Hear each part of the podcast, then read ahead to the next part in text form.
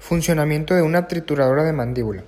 En el funcionamiento, el motor eléctrico hace rotar las poleas que conducen el eje excéntrico, haciendo que la mandíbula móvil se acerque y aleje periódicamente a la mandíbula fija, realizando las múltiples trituraciones como extrusión, frotación y enrodillamiento, etc., para que el material se rompa y disminuya su tamaño, cayendo gradualmente hasta que se evacúen por la salida.